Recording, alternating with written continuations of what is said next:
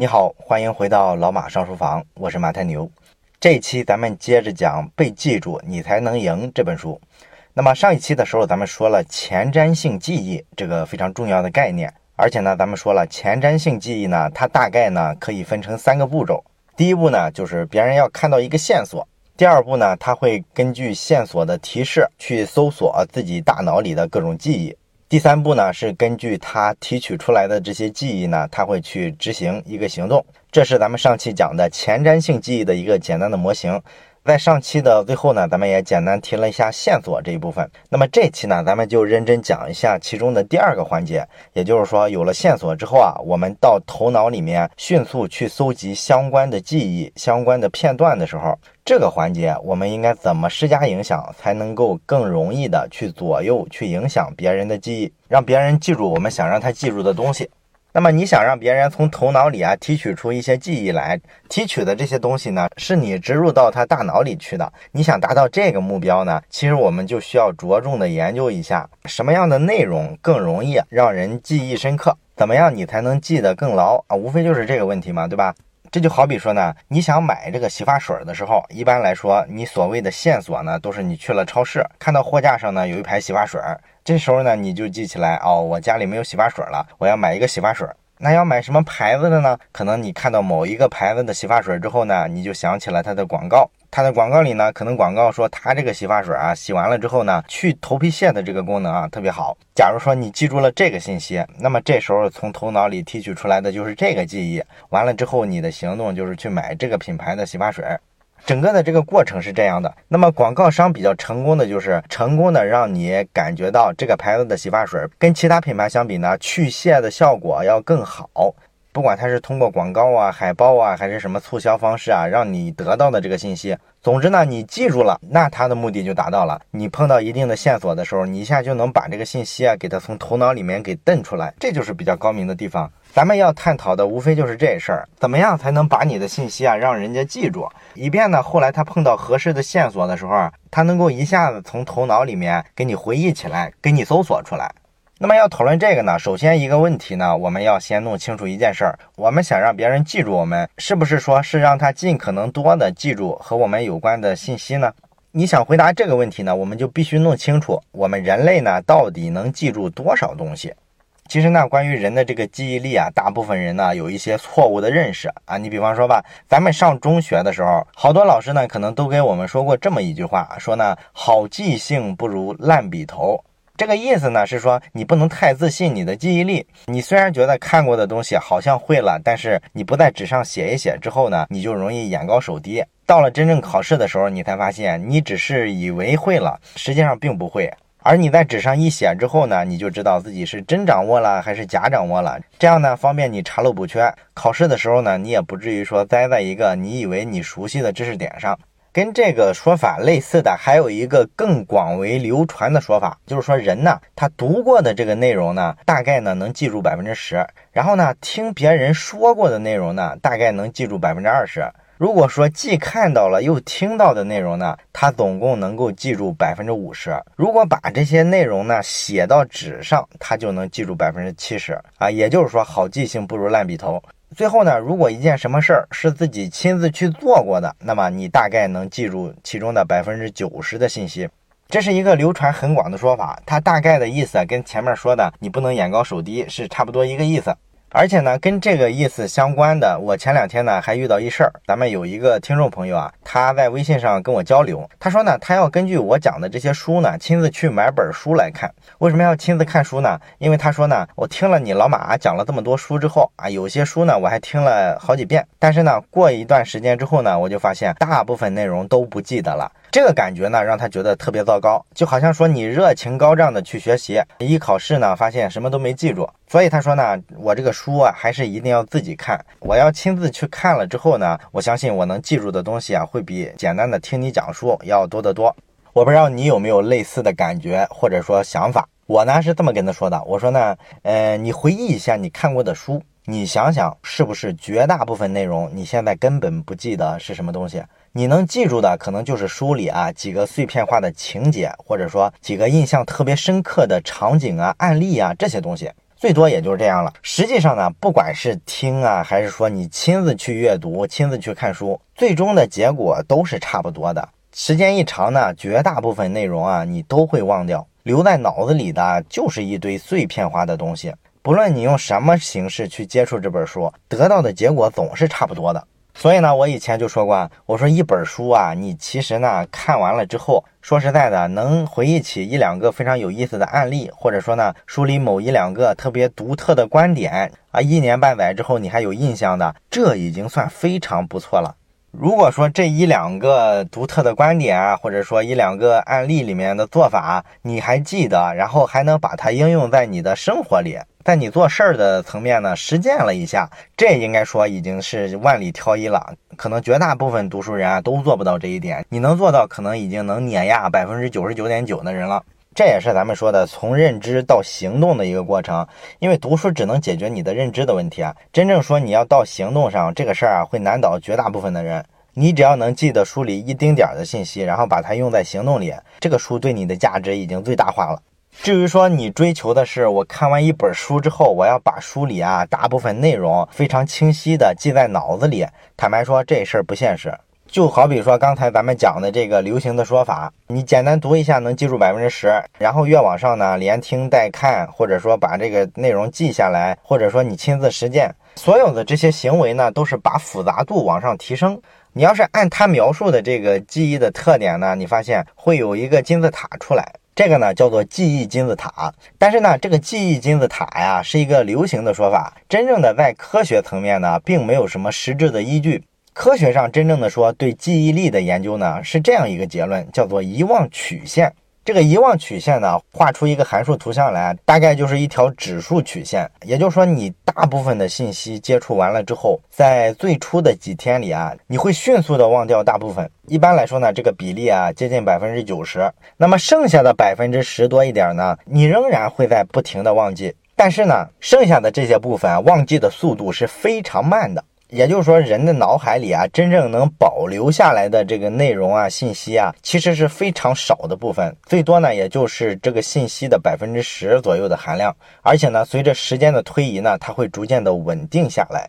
虽然说留下的这个百分之十呢，它的量呢属于非常少了，但是这百分之十啊有一个特点，它会成为人长期记忆的一部分。因为人的这个记忆呢，可以分成长期记忆跟短期记忆。短期记忆呢，比方说我问你要你一个朋友的电话号码，那么你打开通讯录呢，看了一眼，马上呢把这个电话号码背下来了，然后直接在这个电话里啊跟我说啊，他的电话号码是什么什么什么。你这个过程中呢，就是用的短期记忆，你迅速的背下来一个特别长的电话号码，然后能准确的复述给我。但是呢，过了二三十秒之后，你一定会把这个号码完全忘掉。这就是短期记忆的特点，它记得非常快，但是持续时间呢，就是二三十秒到几分钟啊，了不起了，就是这个长度。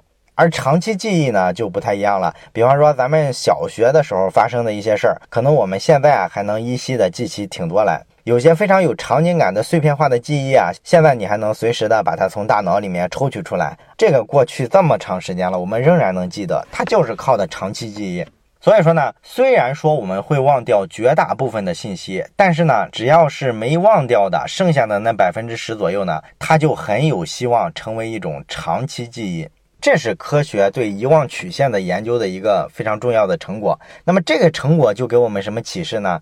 第一个启示就是，既然人呢接触到信息之后会把百分之九十的都忘掉，只留下百分之十，那么你的目标就不能偏了。你千万别费老大劲说我要尽可能的把更多的信息塞给消费者，或者说呢你想说服一个人的时候拼命的摆事实讲道理，尽可能的拉着他多聊一会儿。这时候你要知道，他一回头会把绝大部分你说的或者说广告里广告的信息啊全部忘掉，其实没什么用。我们应该反其道而行之，想想吧。假如说你要写一篇文案，那么你琢磨琢磨，你这个广告文案里边这么多字，这么多信息，如果让你只保留百分之十的内容，砍掉百分之九十的内容，你会留哪百分之十？你必须想想这个问题啊，因为人只能记住百分之十啊。所以说，你重点突出哪个点，不突出哪个点，这事儿就非常重要了。啊，如果你突出这个重点，突出的好，可能整体来说，这个传播效果呀、说服效果啊，就会好很多。人呢也更容易记住你想传播的这些信息。啊。有一个特别经典的例子可以证明这一点，就是你看一下每年的这个奥斯卡的这个颁奖典礼上，最重要的奖项是什么？当然是最佳影片奖了，对吧？这是每年竞争最激烈的一个项目。在这个最佳影片奖之外呢，其实还有一个蛮重要的奖，叫做最佳剪辑奖，就是看你这个片子剪得怎么样。然后呢，有人统计过。从一九八一年以来呢，入围奥斯卡的所有影片都被提名了最佳剪辑奖，而赢下来这个最佳剪辑奖的电影呢，其中有三分之二都拿到了最佳影片奖。这两个奖项啊，重叠度非常的高。这就说明什么呢？说明所谓的这个好电影啊，它不是说简单的讲一个好故事，或者说反映了一个什么特别深刻的人性。不仅仅是这些东西，还说明呢，所谓的好的影片其实是擅长做减法的。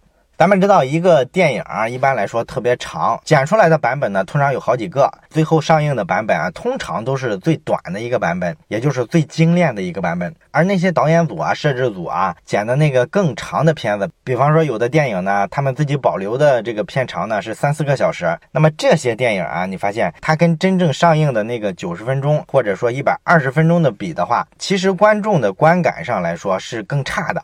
一个好故事呢，如果剪辑的节奏特别好，整体来说呢，它就更容易获奖。这个例子呢，也从一个侧面说明了好电影对于做减法、减掉很多不必要的细枝末节这事儿非常重要。这也是佐证了刚才咱们讲的，你想让别人记住啊，就不要说长篇大论，想给别人更多的信息，而是要做减法，给他更少的信息，尤其是突出你希望传达的这一部分信息。这是第一个启示。那么遗忘曲线给我们的这个第二个启示是什么呢？既然说一般人只能记住一条信息的百分之十的内容，那我们就得看看到底是哪百分之十被记住了。你会发现呢，每个人记住的这百分之十啊，几乎是完全随机的。你要不信的话，你现在就可以做一个简单的小实验。你呢就自己写一段话，然后呢找到五个不同的人，分别呢把这段话的意思啊讲给他听。过一阵儿之后，你再去问问他们，你还记得当时我跟你说的这一段话吗？大概记得哪些信息？你复述给我听一下。你会发现呢，这五个人记得的这段话的内容啊，可能每个人都不一样。为什么会这样呢？就是人保留下来的这百分之十的信息呢，就是随机的。那么本书的作者呢，也在二零一三年的时候曾经做过一个有意思的实验。他当时呢，大概是找了一千五百个人啊，去看一个 PPT。这个 PPT 呢，大概就是二十页，然后每一页的 PPT 上呢，就是只有一句话，一个信息点。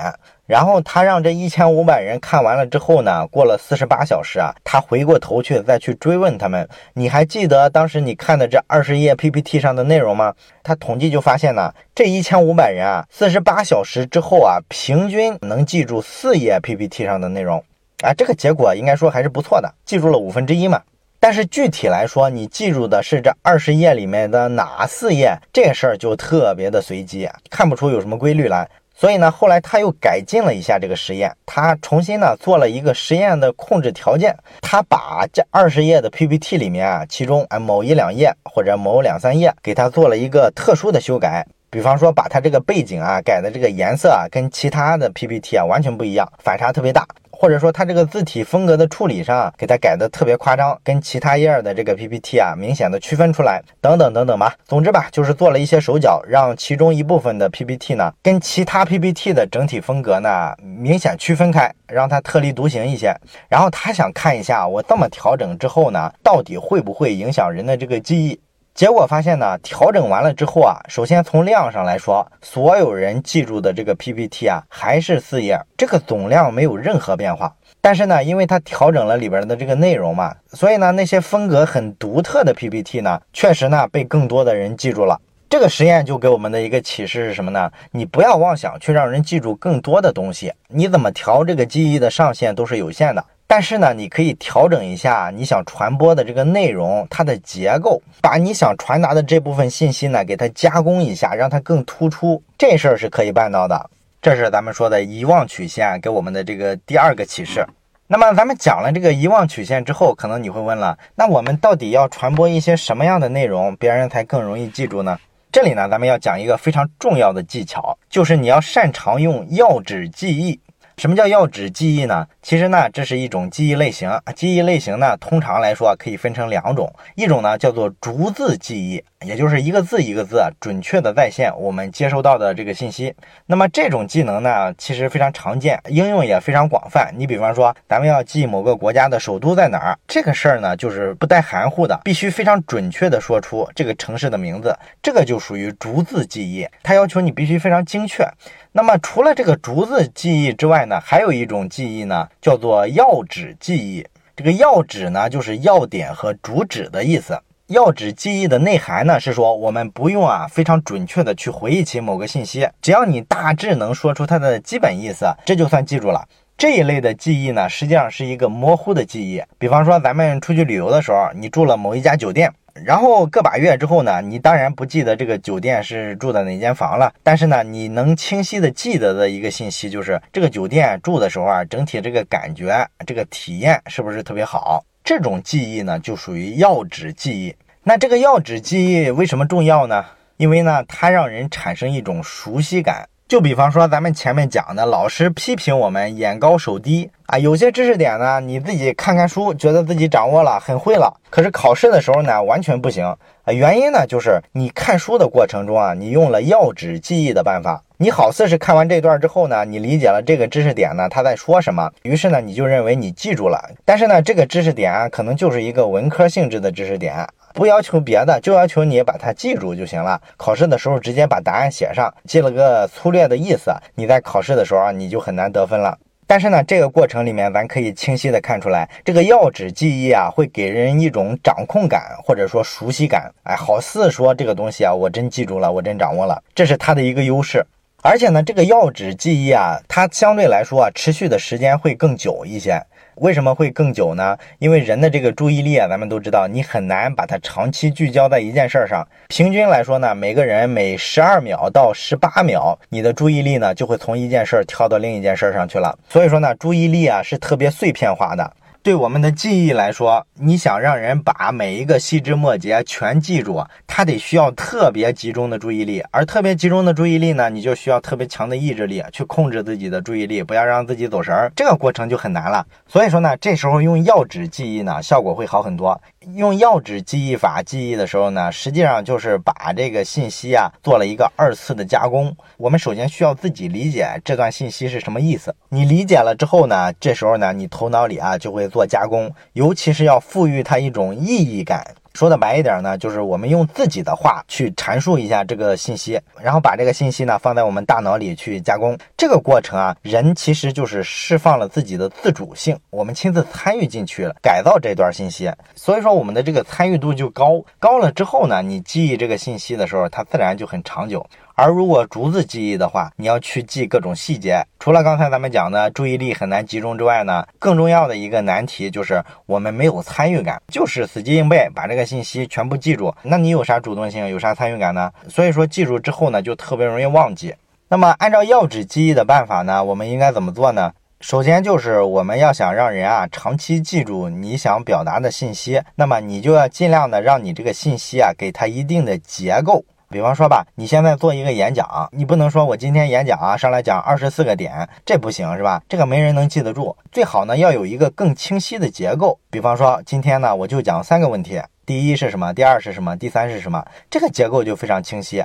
咱们心理学上发现呢，人对于这个三部分的结构啊是最喜欢的，也是更容易记忆的。这是咱们说呢，有些内容呢，你可以用要旨记忆的办法啊，让用户去记住。尤其是在这个广告里面啊，其实用这个要旨记忆用的是最多的。因为什么呢？你做一个营销广告的时候，我相信不能期待说消费者啊把你这个营销信息的所有环节都记住，这个肯定不可能。用户的注意力多稀缺，对吧？所以说，你所有的这个信息啊，在准备的时候啊，你一定要提前的想一想，如果一个人按要旨记忆的办法去记忆，他应该记住的是什么东西，提炼出哪些点来，那么你提前做准备，他就更好的能引导人啊做一个要旨记忆。那么关于什么样的内容更容易在用户的这个头脑里面留下更好的这个印象，更容易被记住，咱们最后再讲一个关于内容的技巧，就是尽量的让你的内容呢出乎意料。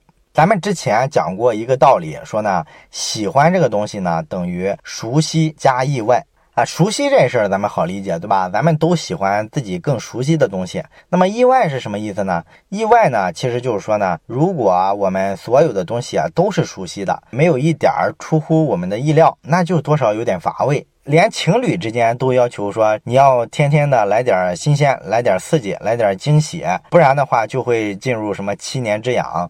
那么对于其他的环境来说也是一样的，大家都是喜欢一些预期之外的意外。这个道理呢，应该说不复杂，咱们只要点到为止就行了。但是这里呢，我们想探讨一个问题：你有没有想过，人为什么会喜欢意外？这个呢，其实是个挺复杂的问题。那么科学上是怎么解释这事儿的呢？首先，咱们要看意外到底是什么东西。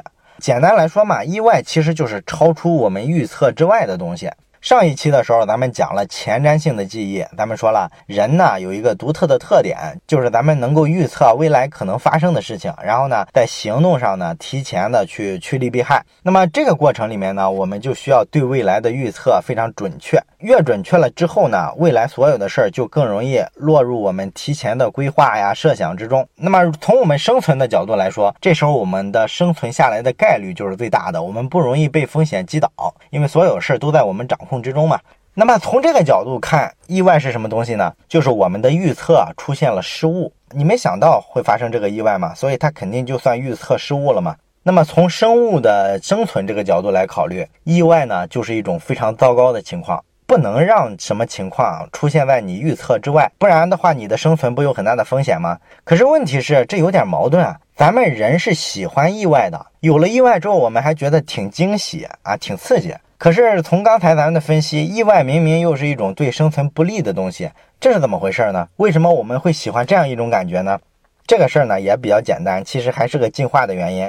一开始的时候啊，咱们的这个大脑呢，都会把所有的意外都当成坏事儿，这就会给我们带来很大的生存问题。就是我们会遇到意外的时候呢，就时时刻刻的都处在恐惧啊、压力啊这些状态之中，这会导致呢我们这个心理上非常不健康。那么咱们都知道，心理上的状态呢，会影响到生理上的健康。所以呢，如果是这种心理状态呢，那我们的身体呢，很快就会退化或者是得病，然后这就肯定是个很严重的生。存问题了嘛，对吧？所以说呢，咱们这个身体啊，就开始进化出一种新的机制，来缓和这种状况。不要说意外一出现之后，我们就陷入恐惧和压力之中。那什么机制能缓解这个呢？很简单，只要我们遇到意外的时候呢，我们身体内部呢就会释放出一些像什么内啡肽啊、多巴胺之类的这种激素。这一类的激素呢，咱们之前也讲过，在什么吃饭呀、做爱的时候也会分泌。所以说这类激素呢，整体来说就会给我们带来一种特别爽、特别有快感的这种感觉。那这种感觉呢，就会抵消意外带给我们的这些恐惧啊、压力啊这些比较痛苦的东西。